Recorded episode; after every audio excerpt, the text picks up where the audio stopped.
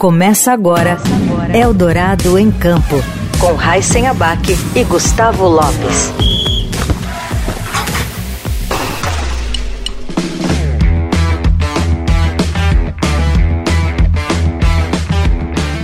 Olá, seja bem-vinda, seja bem-vindo você também a mais um Eldorado em Campo que está começando agora. Eu sou Raíssen Abac e ao meu lado está o Gustavo Lopes. Tudo bom, Gustavo? Tudo bem, Raíssen, ouvintes, um grande abraço a todos. E hoje a nossa convidada é uma lutadora de wrestling e conquistou recentemente o ouro nos Jogos Pan-Americanos de Santiago, no Chile. Ela é carioca, chegou a liderar o ranking mundial na sua categoria em 2021 e agora luta por uma vaga em Paris na Olimpíada de 2024.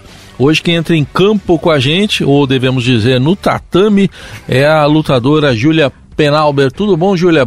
Bem-vinda. Oi, Raíssen, oi, Gustavo, tudo bem? Muito obrigada pelo convite, é um prazer estar aqui com vocês.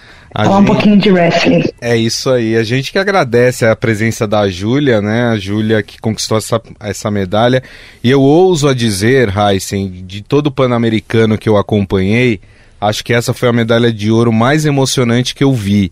É, porque a gente percebia a gana que a Júlia tava para conquistar essa medalha e a explosão de emoção que ela teve logo após a conquista numa luta que não foi fácil, foi uma luta pesada e a Júlia conquistou. Mas antes de falar desse momento da conquista, Júlia, eu sei que o seu processo de, de preparação para chegar no Pan-Americano foi muito difícil. E aí eu queria que você contasse um pouco pra gente. Sim, sim, Gustavo, foi bem. Foi dureza, né? Na verdade, esse ano foi duro, porque a gente teve é, dois objetivos principais, né? Que eram os Jogos Pan-Americanos e o Campeonato Mundial, que aconteceu um mês antes dos Jogos Pan, que valia a vaga para os Jogos Olímpicos já, né? Já foi nossa primeira classifica... nosso primeiro classificatório. Uhum. E aí, nos meses anteriores ali ao, ao Mundial, eu cheguei a ficar 45 dias fora, né, me preparando para o Campeonato Mundial. E aí fiquei, fiquei duas semanas no Brasil, aí antes fiquei três semanas fora, e fora que nesse, durante esse ano todo, né, eu fui indo, indo e voltando para casa, lá para São José dos Campos. Eu ia para São José dos Campos, que tem uma base de treinamento lá, né, um clube que tem mais a galera do estilo do estilo livre, eu tenho mais material humano lá.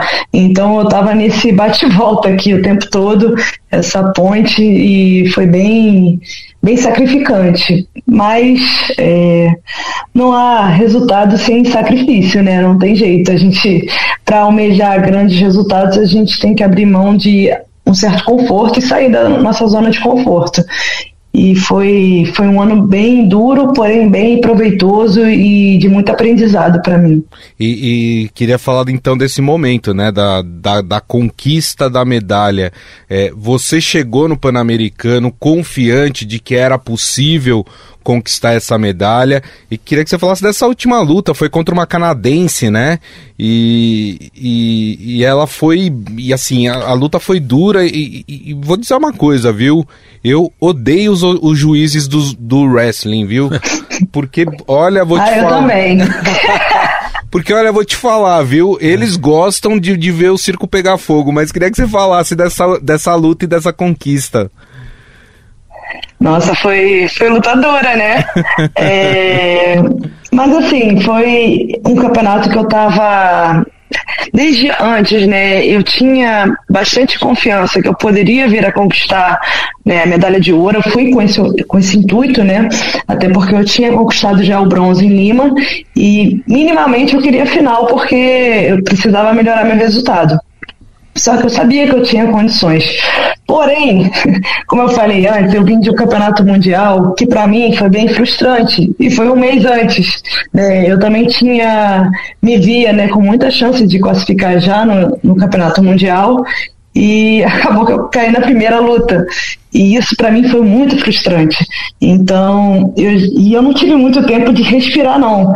eu já segui pensando na preparação nos Jogos Pan. E, enfim, eu passei esse período, período meio que refletindo comigo mesmo o que, que eu deveria melhorar, o que, que eu deveria trabalhar para poder não repetir o erro que eu tinha cometido antes. Além do que mais, eu tinha também muitas adversárias duras, não só a canadense, né? Sim. Eu tinha a equatoriana, que é uma excelente atleta também, que me, me venceu no Campeonato Pan-Americano, que foi em maio desse ano. Né? Tinha outras atletas duras também, a venezuelana, a cubana. Então, assim, era um campeonato muito duro. A Panamérica é muito forte aqui no wrestling, principalmente o estilo feminino, né? E eu sabia que seria uma disputa dura e, e, enfrentar cada luta como uma final. A primeira luta eu comecei, eu lutei contra os Estados Unidos e comecei perdendo já de 5 a 0 para tomar um sustinho, para dar aquela acordada. E aí eu acabei conseguindo virar porque eu mantive a concentração e aí na, na, semifinal, que foi contra a cubana, também foi uma luta, né? Eu sabia que seria uma luta dura, né? Uma cubana bem forte, ela foi terceiro no Pan-Americano esse ano, ganhando, inclusive, da, da atleta que foi terceiro no Campeonato Mundial americana. Então, era uma luta dura e, enfim, entrei, entrei com a estratégia certa. Então, assim, foi cabeça no lugar realmente. E afinal, foi a mesma, a mesma pegada. Uhum. Eu tinha e, e no foco, né, que eu tinha o que, que eu tinha que fazer com cada uma delas e, e para conquistar o ouro era o passo a passo ali que eu tinha que seguir. Então, eu, eu, foi um bom trabalho né, que eu fiz em conjunto com o treinador, com a confederação, né, com a psicóloga, com o meu preparador físico e fiquei muito feliz com o resultado. Foi sofrido, mas deu certo. Bom, essa emoção toda, né, que o Gustavo mencionou, tem a ver com, acho que com o próprio desenrolar da luta, que foi um empate, né, acabou empatada 6 a 6 com a Hannah Taylor. Queria que você falasse um pouco dessa uhum. adversária, se você já conhecia, já tinha lutado contra ela, e eh, como é que se dá o desempate? Explica para quem não entende muito, como é que se dá o desempate que aí você levou a vantagem e conquistou ouro. Então, é, a Hanna é uma atleta já que a gente já se conhece há algum tempo. Inclusive, a minha primeira luta no, nos Jogos foi a primeira vez que eu lutei com ela, né? Foi com ela. É, foi uma luta dura também, se eu não me engano, terminou com, com um placar bem parecido. E, e sempre é muito duro, porque a gente tem um estilo muito semelhante, assim. A gente já lutou, já é a quarta vez que a gente luta, né? O histórico para mim é bastante favorável, eu ganhei todas as lutas, mas sempre foi lutadora. Nunca foi fácil ganhar dela, nunca facilitou minha vida, né? e, mas é, eu sabia que ela é uma atleta muito forte fisicamente, né? Muito estratégica. Então ela veio com uma estratégia de me pressionar para me fazer errar. Só que ao mesmo tempo eu tinha essa consciência, né? E estava ali enfrentando, porque eu sabia que eu, nesse sentido, eu era é, é, eu conseguiria é, controlar melhor a luta fazendo meu jogo, né? Não, sem, sem desfocar ali do que eu realmente tinha que fazer. E aí foi uma luta bem dura, ela tentando me colocar para fora, né, me pressionando para que eu errasse. Teve um certo momento ali da luta, né, que foi um momento que eu tentei uma entrada, que eu, eu é um osotogari, né? Não sei se a galera conhece, né, que é um gancho assim por fora da perna dela e eu consegui, quase consegui jogar, só que ela estava esperando, então foi a hora, a hora, que ela me passou. E, e depois eu sabia que eu tinha que, que virar a luta, eu acabei com, é, conseguindo encaixar um Ultigari, que é o gancho por dentro, que foi quando eu virei, e aí fiquei, ficou 6 a 4 faltavam uns 30 segundos, se eu não me engano, e aí eu já tinha isso em mente, que eu tinha errado exatamente isso no Campeonato Mundial. Que ela, eu tinha uma técnica de quatro pontos, né? Quatro, é, um e um, né? De botar para fora e um de passividade, se eu não me engano. Eu tô até, se, não me falha a, a, memória, tá? Mas eu tava com uma técnica de quatro. E isso me tava me dando vantagem, porque ela tava com dois, um e um. Então, nessa situação, ela, ela, teria que me jogar de quatro pontos. Era a única chance dela me ganhar. Uhum. Né, mesmo que ficasse empatado. Então eu fiquei, eu fiquei realmente esperando, né, é, ficando mais na beira da área, porque qualquer coisa eu ia sair da área, né, qualquer perigo, e ia perder um ponto. Então mesmo que empatasse um e um, né, que foi o que aconteceu, né, é, ia ficar 6 a 6 e eu, no critério de desempate eu ia ganhar, porque faltava pouco tempo, né? Então era melhor não correr riscos. Eu pensei dessa forma, né, estrategicamente falando.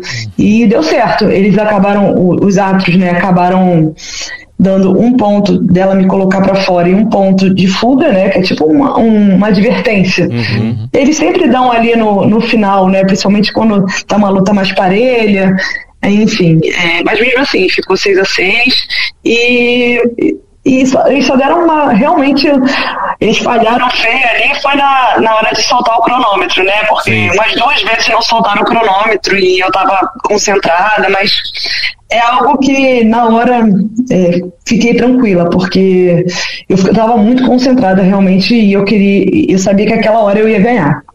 E em relação à emoção, não foi só em relação. Né, a, a, a, luta em si, né, que também ajudou a ficar mais emocionante, mas os meus familiares estavam lá, né, e no momento que eu venci, né, ganhei medalha de ouro e eles estavam ali me olhando, foi foi um momento que eu desabei realmente, sabe, foi é, foi um conjunto ali, né? Aquela frustração do campeonato anterior, mas o, o, os meus familiares estando ali próximos numa das conquistas mais emocionantes e mais especiais da minha carreira. Então, assim, foi um conjunto ali que ficou ainda mais incrível, né? É, Para quem não sabe, a, a Júlia, ela é irmã de um baita medalhista brasileiro no judô, né, o Vitor Penalber, é, que só tem, eu estava até buscando aqui, ele só tem quatro medalhas de ouro em Pan-Americano, né, tem duas de bronze ainda em Pan-Americano, tem medalha de prata e bronze Mundial,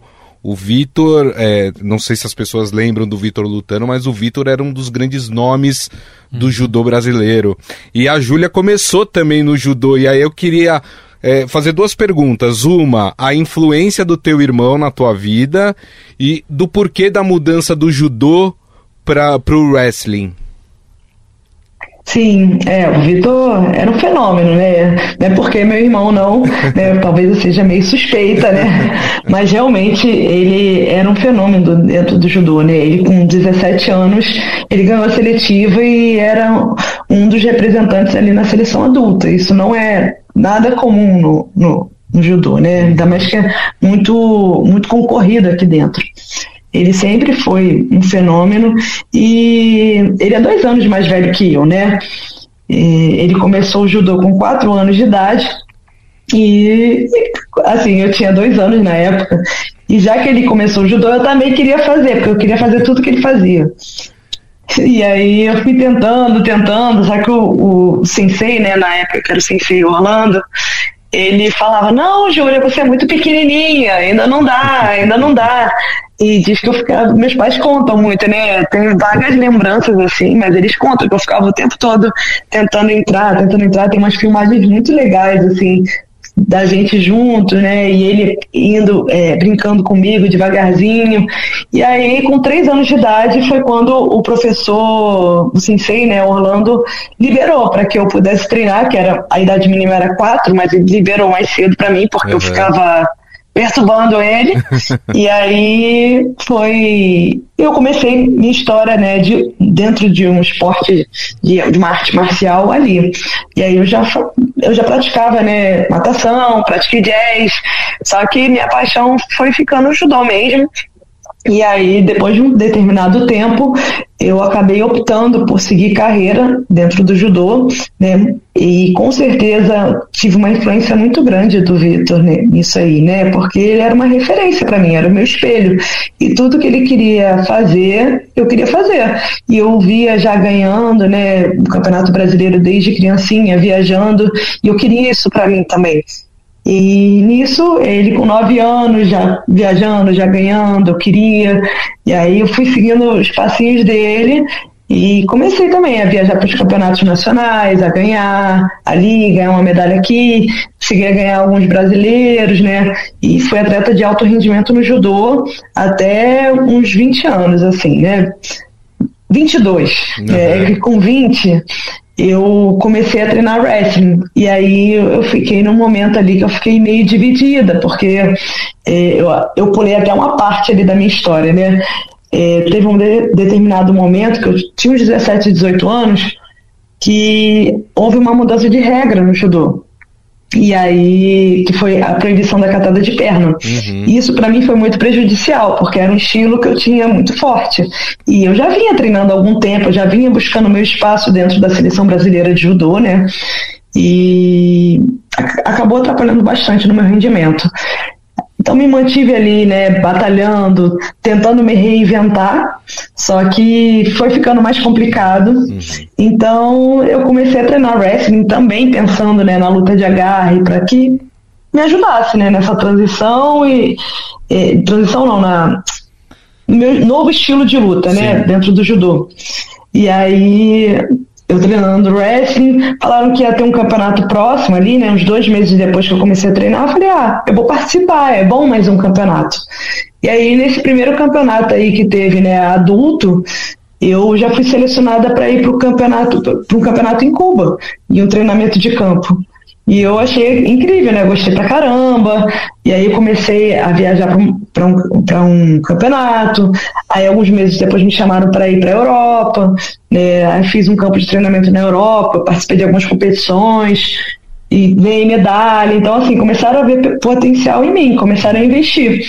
E nisso eu estava querendo, né, é, classificar para os Jogos Olímpicos do Rio. Né? Era meu sonho lutar. Claro. E aí chegou ali final de 2014, eu já estava vendo, né, que eu estava mais ali pro pegando um pouquinho pro wrestling. Uhum. E foi quando eu falei, ah, eu tenho que escolher, não adianta. Se eu quiser ser grande em algo, eu tenho que focar. E aí foi quando eu realmente falei, não, judô para mim deu por enquanto. Eu amo judô, mas o judô ficou um pouquinho de lado naquele momento e comecei a focar no wrestling pensando na classificação olímpica. Só uma dúvida, olhando para trás, né, pensando nessa nessa mudança que você fez de, de trajetória de carreira, você acha que teria no judô o sucesso que você tem hoje no wrestling? Olha, é uma pergunta bem, bem difícil.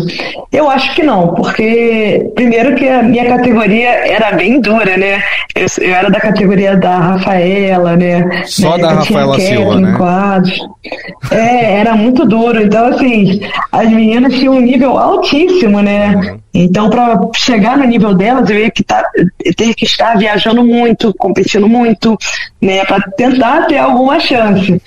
E no wrestling, né, eu tive essa oportunidade e eu tive um caminho ali. Eu, eu falo assim, que são dois caminhos diferentes. É, foi difícil de outra forma, porque a, a concorrência aqui dentro do wrestling não era tão grande, né? Eu tinha algumas adversárias duras, mas é, eu consegui, né, com, o nível que eu tinha, eu consegui conquistar minha vaga aqui dentro.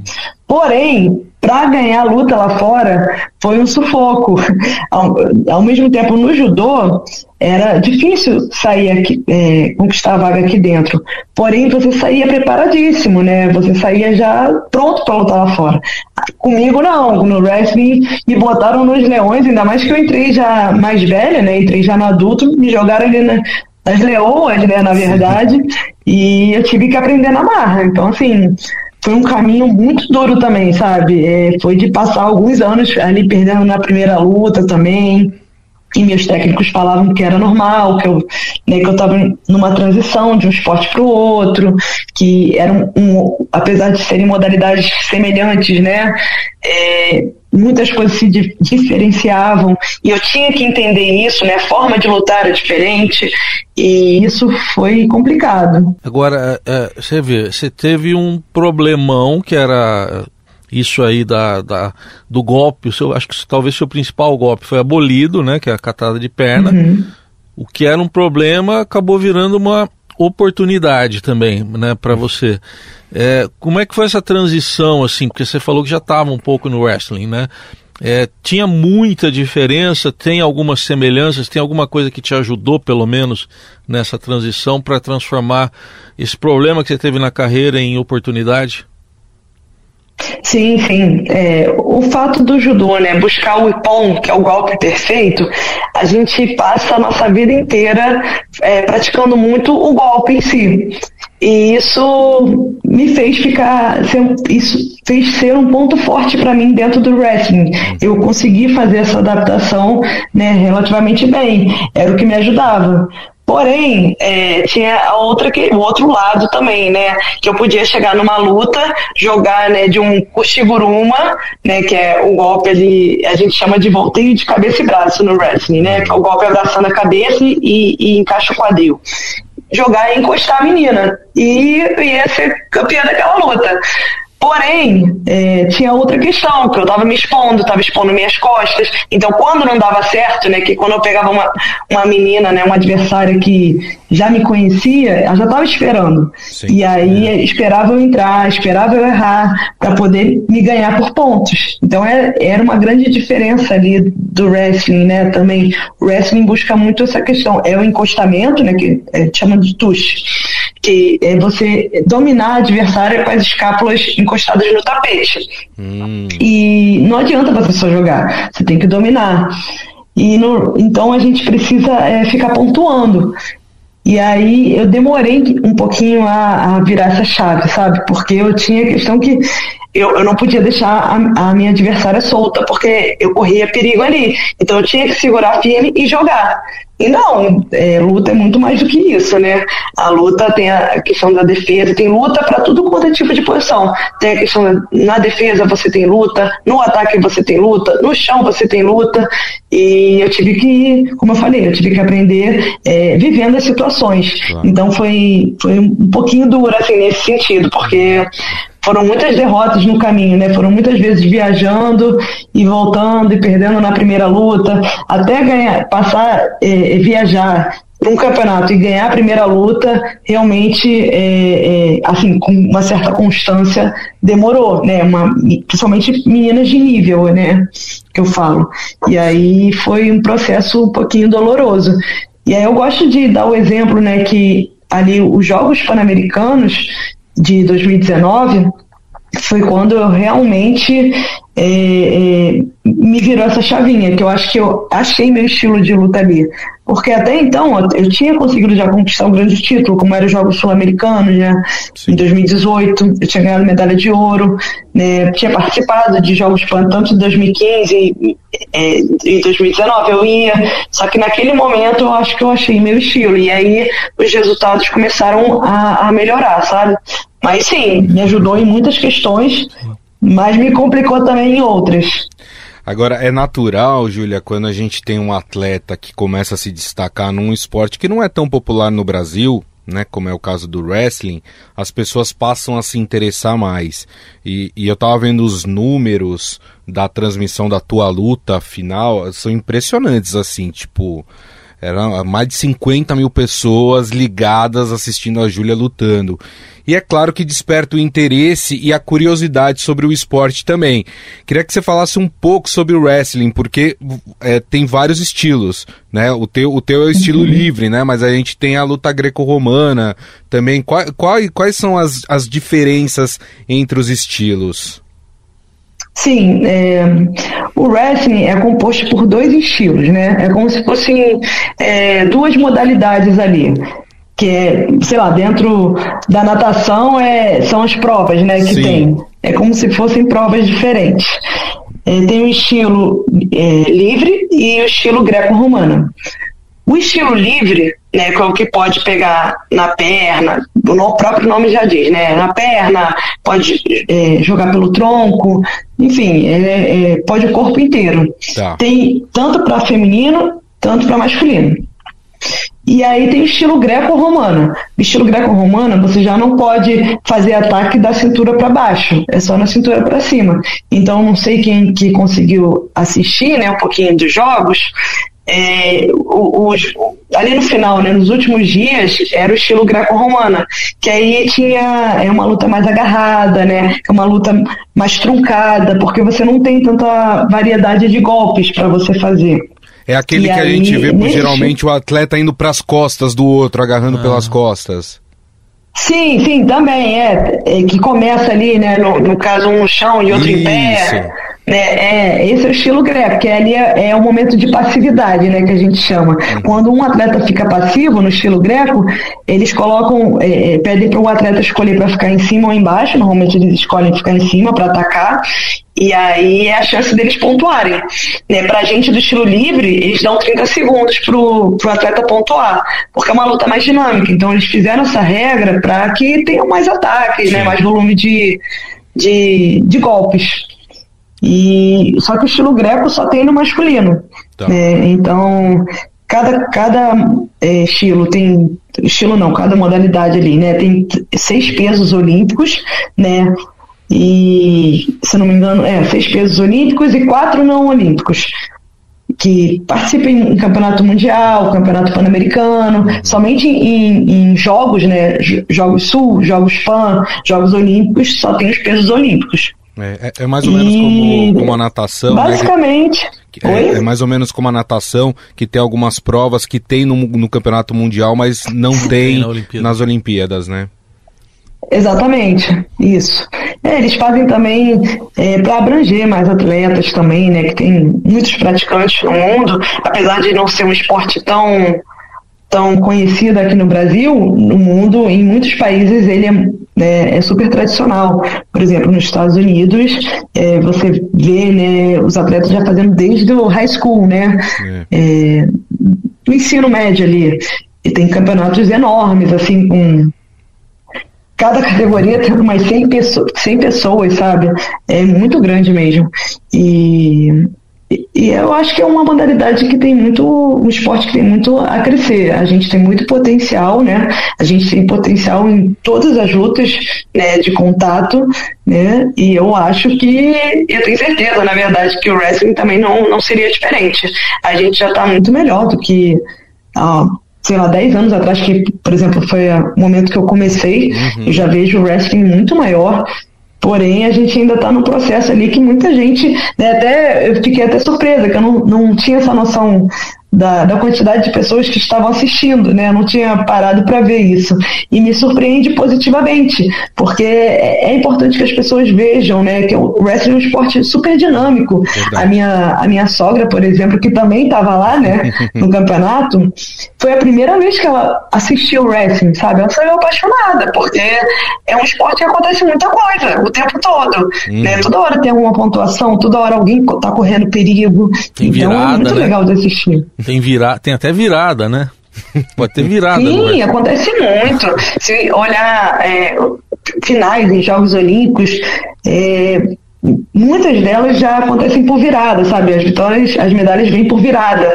É muito, é muito legal mesmo, é, é muito atrativo. E eu acho que tendo um bom investimento, né, uma, um bom investimento também da modalidade ali para o público, né, mais visibilidade, a gente tem tudo para ser uma potência nesse, nesse esporte. A, a, revolta dos técnicos com a arbitragem é, é um show à parte é. no, no wrestling. Você é fica olhando lá, fica ah, muito. Mais do que no judô. No judô tem aquela coisa de fica... ser uma coisa mais. É, é, é o, o contida, respeito, né? É, contida. É. o respeito que eu digo, não que não tenha no wrestling, muito pelo uhum, contrário. Todas sim. as lutas têm muito respeito entre atletas, arbitragens, técnicos. Mas no, no wrestling, a, a revolta ela, ela, ela, é mais explosiva do que no judô. Tem mais. Sim, e tem a questão também que os, os treinadores, né? É, isso eu acho muito legal no wrestling. Você tem direito ao desafio, né? Que é o challenge. Ah, é, é, um cubinho, né? Normalmente é um cubinho, algum objeto que eles deixam ali na beira da área, né? Próximo ao. Às vezes é um botão também, próximo ao treinador, para que, caso ele não concorde com alguma pontuação, ele peça o challenge.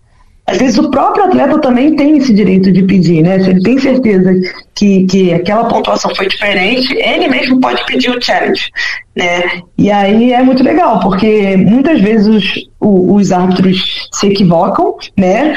Ou não, né? Ou então é, acaba que o árbitro está correto e aí o atleta acaba perdendo o challenge e perde ainda mais um ponto. Hum. Então, assim, também é um momento interessante, porque passa no telão, no meio do ginásio. É um momento emocionante também da luta, sabe? É muito legal esse, esse poder, essa voz que eles dão para os atletas e para os treinadores. E, uh, e agora os planos aqui para frente, a, a, busca da vaga para Paris, como é, o que, que vem pela frente agora, Júlia? Eu tenho um pré-olímpico que vai ser em março, vai acontecer em Acapulco e é um, é um pré-olímpico continental, porque o primeiro pré-olímpico que a gente teve foi o campeonato mundial. Sim. Eram só cinco vagas, né? Tinha que conquistar até a quinta posição. E aí nessa eu acabei não conquistando. Então é, eu tenho essa outra chance agora, que são apenas duas vagas, então eu tenho que chegar na final né, para garantir a vaga, na verdade, para o país, né, para o Brasil.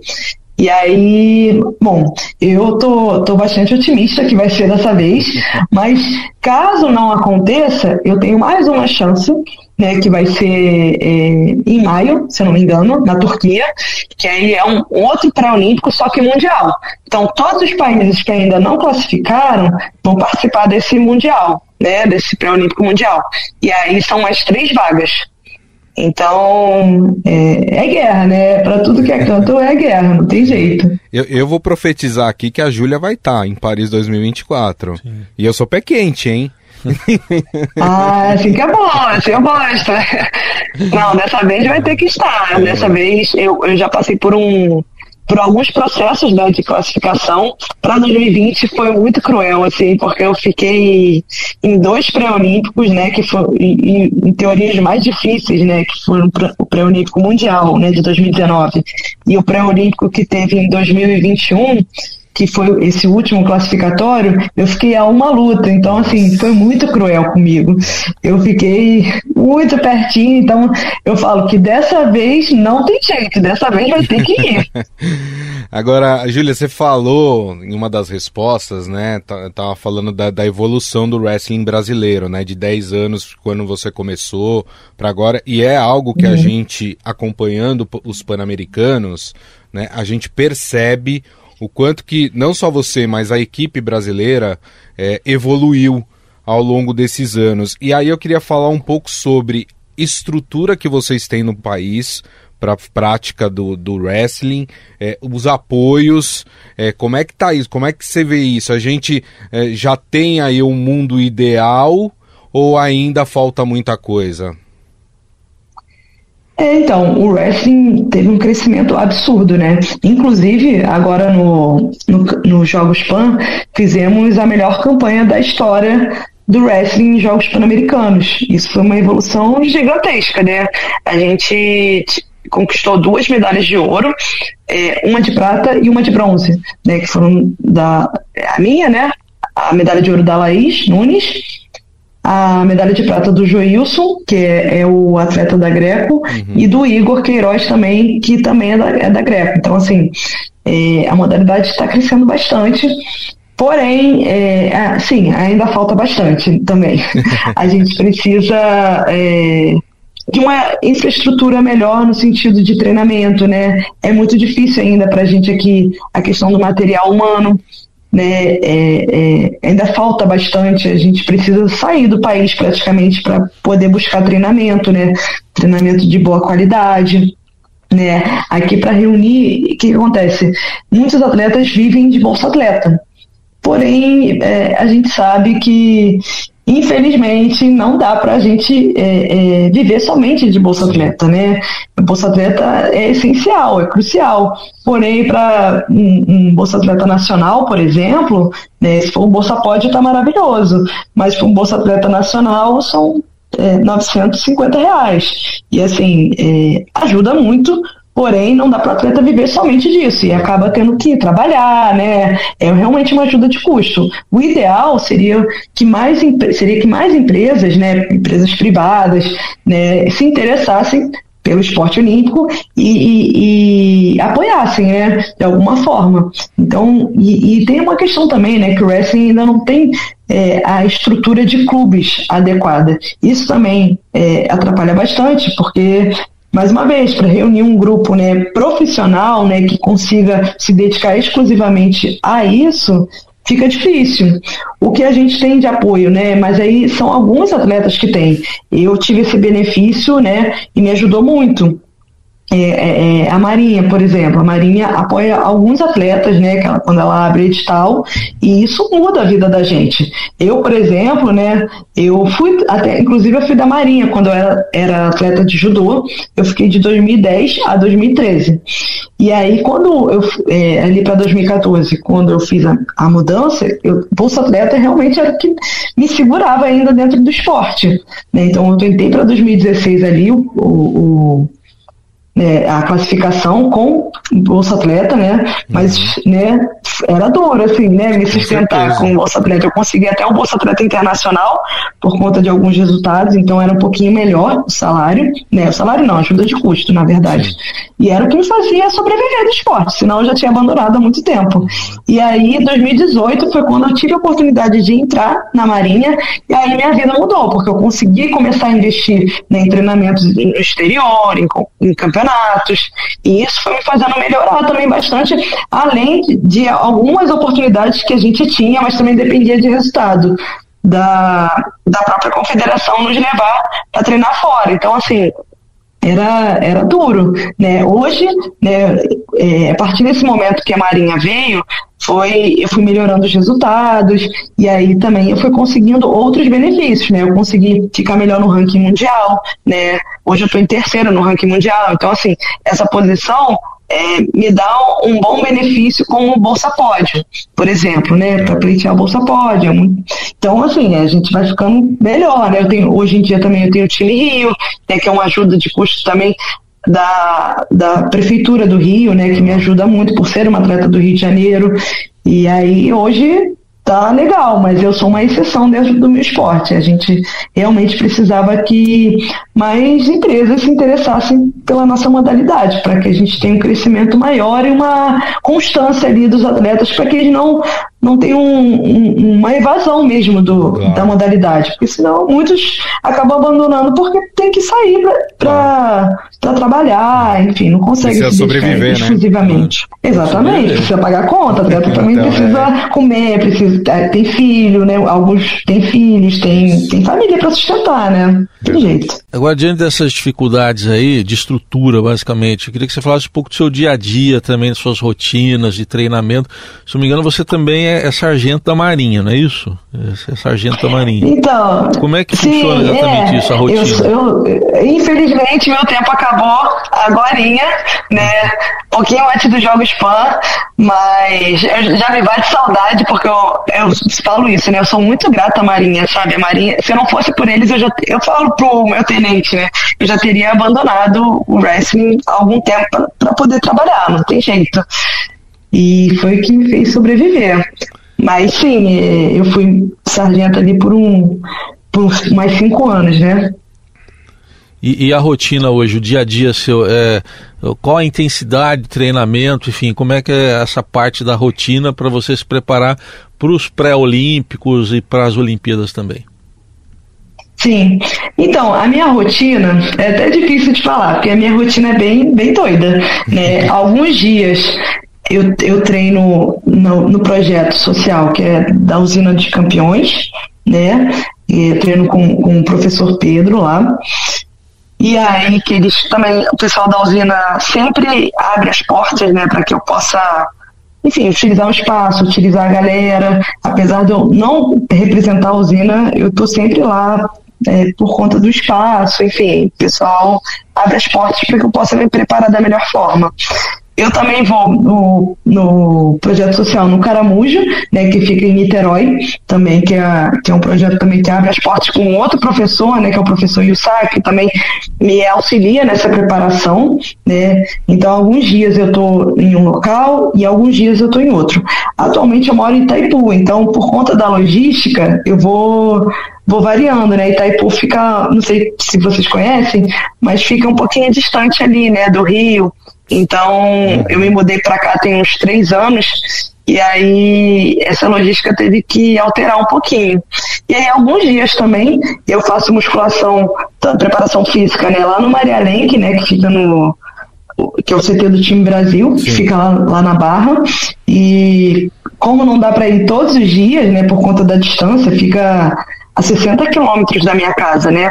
Eu procuro é, é montar uma rotina, né, para quando eu vou pro, pro Rio, né, quando eu esteja no Rio, eu aproveito para ir para lá. Ou então eu faço na, uma, é, repito, né, preparação física aqui no estúdio, né, que é o estúdio do meu noivo, que fica a um quilômetro daqui de casa, que aí também facilita em, em, nessa questão de, de descanso, de treino, né, entre um treino e outro, então eu consigo ter maior aproveitamento. Uhum. Mas, como eu falei, esse ano foi um ano muito corrido, porque eh, eu também precisava ir para alguns lugares né, procurar mais material humano. E aí eu passei muitas semanas desse ano também indo para São José dos Campos e voltando. Então fazia é, uma semana lá e voltava, fazia duas semanas e voltava, e fazia essa manutenção aqui. Então, esse ano a minha rotina mudou bastante por conta desse trajeto, né? Certo. Mas é basicamente isso. Legal. São dois treinos por dia, né? Eu esqueci de falar. São ah, dois sim. treinos por dia, ah, de manhã e de tarde, até, até sábado. É, e como você falou, você é uma exceção, né? Você consegue se dedicar, focar 100% no esporte, né? Não é a realidade, infelizmente, de grande parte dos atletas no Brasil, né? É. Exatamente, é. Infelizmente não é, como eu falei, eu acho que tem muito potencial, a gente já está crescendo, né, já está é, a, a, confederação atual fez um trabalho legal, né, no sentido que conseguiu ampliar a, o acesso ao Bolsa Atleta para mais resultados. Hum. Então, assim, mais atletas estão conseguindo pleitear o Bolsa Atleta. E aí conseguem se manter minimamente treinando, né? Mas precisa, né, de uma infraestrutura, pensando em, em Olimpíada, né, campeonatos mundiais, a gente precisa de uma infraestrutura melhor, né, de treinamento. E aí eu acredito que com patrocínios maiores, a gente conseguiria isso. A verba, hoje em dia, né, vem muito da confederação, no caso, vem muito ali da, da Arentiva. É, então, é por meio do COB. E isso que salva a gente, né? Tanto para poder é, manter né, um mínimo de estrutura aqui dentro, né? E para algumas viagens que a gente faz também.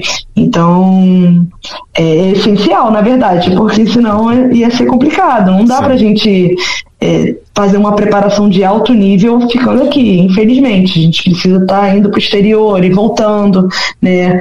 E o, o intuito é que mais é, mais atletas consigam atingir esse, esse, esse nível, né, estar num nível alto, sem precisar sair tanto do Brasil, né, como é, por exemplo, no judô, né, que eu mencionei lá no início do ano, mas no início, ó, no início do, da entrevista.